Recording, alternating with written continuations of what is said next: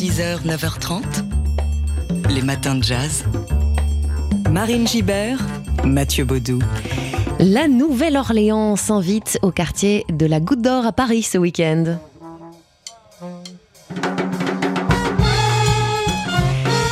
Le 360 Paris Music Factory et le Jazz Museum de la Nouvelle-Orléans se sont associés pour créer un festival axé sur l'échange culturel. C'est dès ce soir et jusqu'à dimanche. Et c'est la première édition, l'idée étant de mettre en lumière par la musique, mais aussi par la cuisine et l'échange de connaissances, les liens donc entre la France, l'Afrique de l'Ouest et la Nouvelle-Orléans.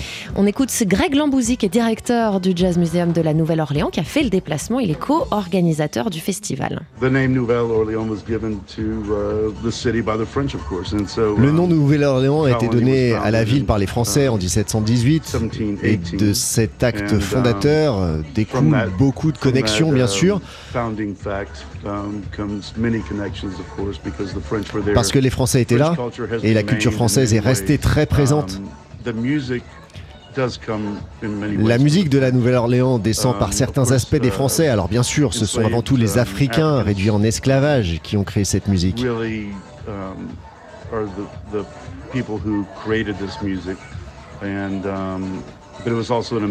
Mais il y a eu aussi un mélange des traditions musicales européennes et des rythmes natifs américains.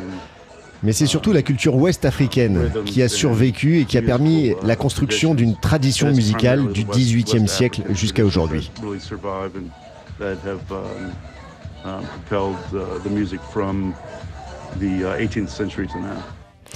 That really survive and that have propelled the music from the 18th century to now. Voilà, alors au programme donc euh, dès aujourd'hui, mais aussi demain et dimanche, trois chefs d'orchestre venus de la Nouvelle-Orléans en tant qu'ambassadeurs culturels de la tradition jazz euh, néo-orléanaise, mais aussi un programme culinaire porté par le jeune chef d'origine sénégalaise et installé à la Nouvelle-Orléans, Sérigné Mbaye, qui explore l'héritage africain dans les plats euh, traditionnels louisianais. Du côté de la musique, une fanfare Second Line dans la tradition de la Nouvelle-Orléans qui va défiler. Ce sera demain après-midi rue Mira. Et puis euh, une projection du film documentaire City of a Million Dreams de Jason Berry. Et vous entendez ici les répétitions euh, grâce à Manon Brimo qui a fait le, le déplacement, les répétitions de la fanfare euh, Second Line qui va jouer euh, ce week-end. Voilà, le festival Jazz Nouvelle-Orléans à la Goutte d'Or, c'est tout au long du week-end jusqu'à dimanche soir. Les matins de jazz.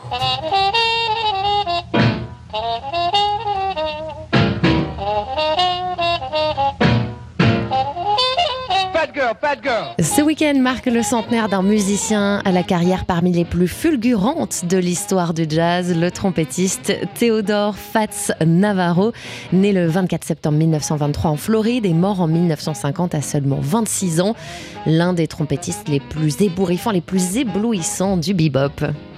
Heureusement, il a commencé sa carrière jeune puisqu'il apprend à jouer de la trompette auprès de son père qui jouait dans un orchestre militaire. Il n'a alors que 6 ans et sa première représentation publique a, lieu à l'âge de 8 ans seulement. Il commence à jouer en professionnel à 16 et à 18 ans, il devient le trompettiste principal du big band d'Earl Hines.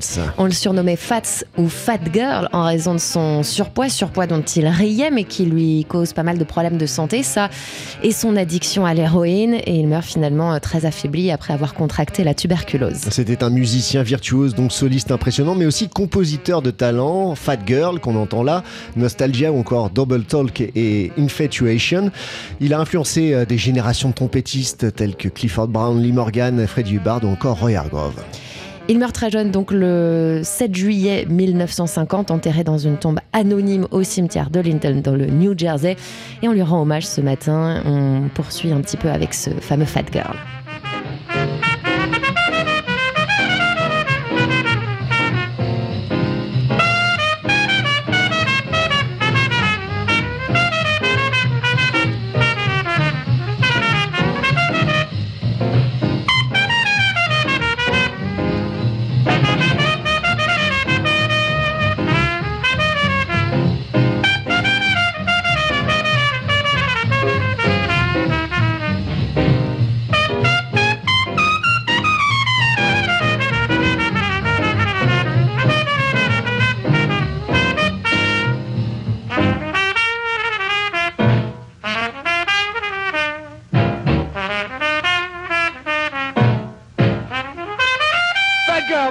Fat Girl, Fat Girl, la trompette de Fats Navarro dont on célèbre dimanche donc le centenaire de la naissance. Les matins de jazz. Ce vendredi sort La Gran Diversión, le nouvel album du pianiste cubain Roberto Fonseca, un album grand spectacle, hommage à l'âge d'or de la musique cubaine, aux nuits de danse enfiévrées de la Havane, mais aussi un clin d'œil à la cabane cubaine, le plus réputé des cabarets parisiens dans les années 30, à côté de Pigalle. Alors forcément, TSF Jazz prend aujourd'hui des airs de fête. D'ailleurs, restez à l'écoute parce que vous pourrez remporter dans quelques instants un exemplaire de cet album. Mais c'était déjà la fête de toute façon mardi à TSF puisque le pianiste est passé dans nos studios pour enregistrer le premier numéro de sa nouvelle émission Habana Social Club qui sera diffusée deux vendredis par mois à partir du 6 octobre prochain. On y reviendra évidemment. Bien évidemment. Roberto Fonseca qui sera aussi tout à l'heure à midi dans Daily Express au micro de Jean-Charles Doucan pour présenter donc cet album La Grande Diversion et puisqu'on aime choyer les auditeurs des matins de jazz, on vous propose d'entendre tout de suite en avant-première un extrait live de cet album, live sur Vitaminé qu'il a enregistré donc seul au piano dans notre studio. Ça s'appelle Oscar Please Stop et c'est un hommage au pianiste Oscar Peterson parce que sa mère, Roberto Fonseca, lui faisait écouter Oscar Peterson plus jeune et ça lui a paru tellement beau, tellement fou comme musique que ça l'a découragé au point de ne plus vouloir jouer de piano du tout. Donc voilà, c'est un petit clin d'œil à cette période. Heureusement, il s'y est remis quand même au piano. Oscar, please stop, je vous laisse savourer.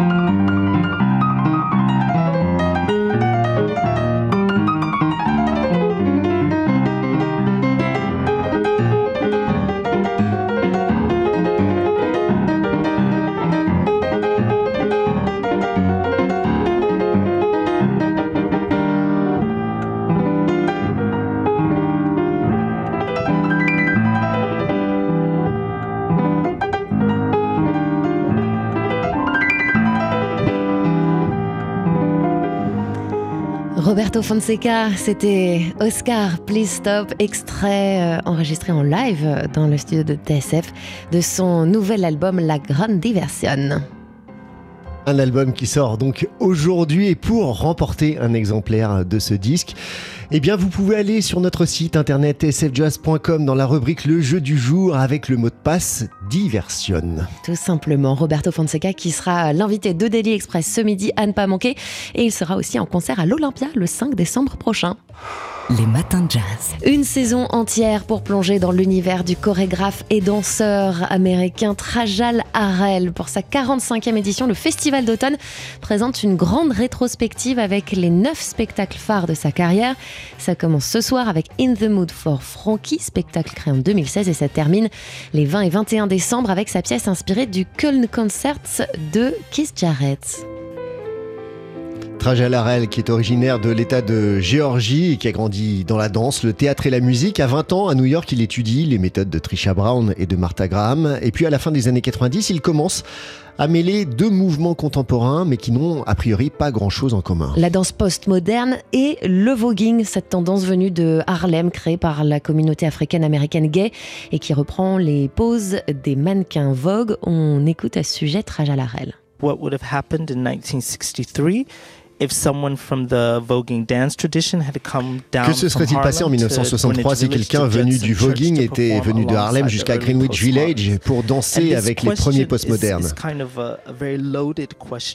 Cette question est une question très chargée historiquement, parce qu'à la fin des années 90, la danse postmoderne apparue dans les années 60 à New York, donc, s'est mise à revivre et à influencer beaucoup d'artistes, notamment les chorégraphes français. Et c'est devenu une sorte de repère dans l'histoire de la danse contemporaine. To, to kind of advance the contemporary dance because this history had kind of be, been forgotten. But in my research, Mais dans mes recherches, je me suis rendu compte qu'il y avait une autre histoire qui s'était inscrite, écrite à la même époque dans un autre quartier, à Harlem. Et cette histoire-là n'avait été incluse nulle part. Donc le cœur de mon travail est devenu d'imaginer ce qui se serait passé si ces deux histoires, celle oubliée du voguing et celle fondatrice de la danse moderne, s'étaient rencontrées. Ensuite, quelques années plus tard, il découvre le buto, cette danse euh, née au, Japon, euh, également dans les années 60 d'ailleurs, qu'on appelle danse du corps obscur, une danse introspective qui se caractérise par sa lenteur, par sa poésie et son minimalisme. Et comme Trajalarel, vous l'aurez compris, aime faire se rencontrer tous ces univers très, différents, il propose une chorégraphie accompagnée de six danseurs sur donc la musique du Köln Concert de Kizeret qu'on entend sous nos voix ici. Cette musique, dit-il, qui le transporte dans une langue de l'émotion sur laquelle on ne peut calquer aucun mot. Les neuf spectacles phares de la carrière de Trajalarel, dont le Concert, c'est à voir dans plusieurs salles parisiennes euh, et en banlieue également, dans le cadre du Festival d'automne, dès ce soir jusqu'au 21 décembre prochain. Les matins de jazz. Et nous parlons euh, ce matin du festival de photojournalisme Visa pour l'image qui investit la grande halle de la Villette à Paris jusqu'au 30 septembre. Une rétrospective de l'année écoulée avec les plus grands photographes de presse du monde entier. Et c'est entièrement gratuit. Le festival Visa pour l'image, c'est chaque année le grand rendez-vous hein, du photojournalisme euh, de la rentrée créé à Perpignan. Le festival s'expose donc à Paris pour sa 35e édition, salon qui propose un retour en images donc sur les faits d'actualité les plus marquants de de, l'année passée, société, politique, environnement. Euh, jusqu'au 30 septembre, donc, vous pourrez voir au cœur du parc de la Villette une sélection de photos qui ont été exposées cette année à Perpignan. Et en parallèle, avant cela, la grande halle euh, Espace Charlie Parker. Une, euh, vous pourrez voir donc une sélection de reportages projetés sur grand écran au cours de deux séances ce soir et demain soir, présentées par le photographe et directeur du festival Jean-François Leroy et la journaliste Pauline Cazobon. Au programme des films documentant la fonte des glaciers en Amérique du Les mutations du monde ouvrier au, XXIe siècle, la famine en Somalie, le mal logement en Californie ou encore l'embrasement en Iran depuis la mort de Massa Amini. Visa pour l'image à la Villette, c'est donc jusqu'au 30 septembre. Les matins de jazz.